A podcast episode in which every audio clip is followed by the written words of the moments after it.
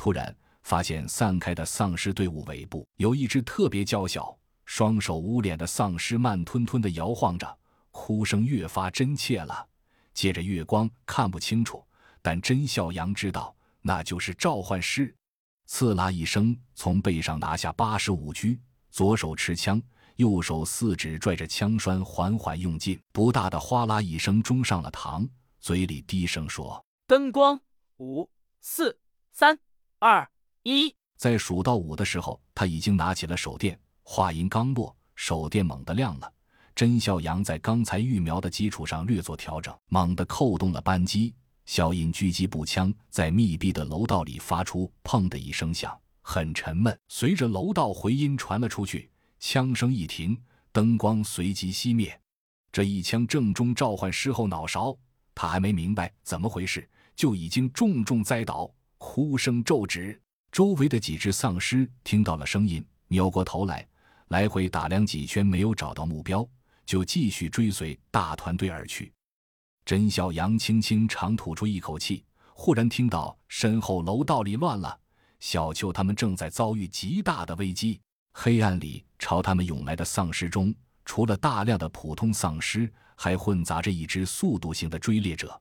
这怪物潜伏着在尸群中穿梭，到了最前排，突然“哇”的大叫一声，向着落在最后的小丘猛扑过来。三人吓得魂飞魄散。危机时刻。曾经是侦察兵的陈生光表现出他不寻常的一面。黑暗中，他右手抄起短矛，左手手电向后一闪的功夫，短矛飞射而出，正扎在追猎者左边肩窝处。这怪物又是哇的大叫一声，扑通掉在地上，一扭身又爬了起来，继续三足并用冲上前来。小秋听得脑后生风，却已来不及躲避，身边的一切仿佛都成了慢动作。整个世界都没有了声音，要结束了吗？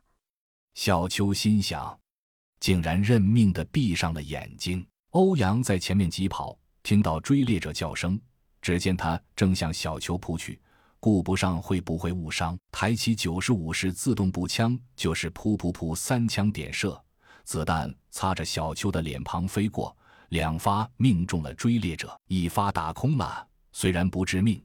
但是却有效延缓了追猎者的飞扑。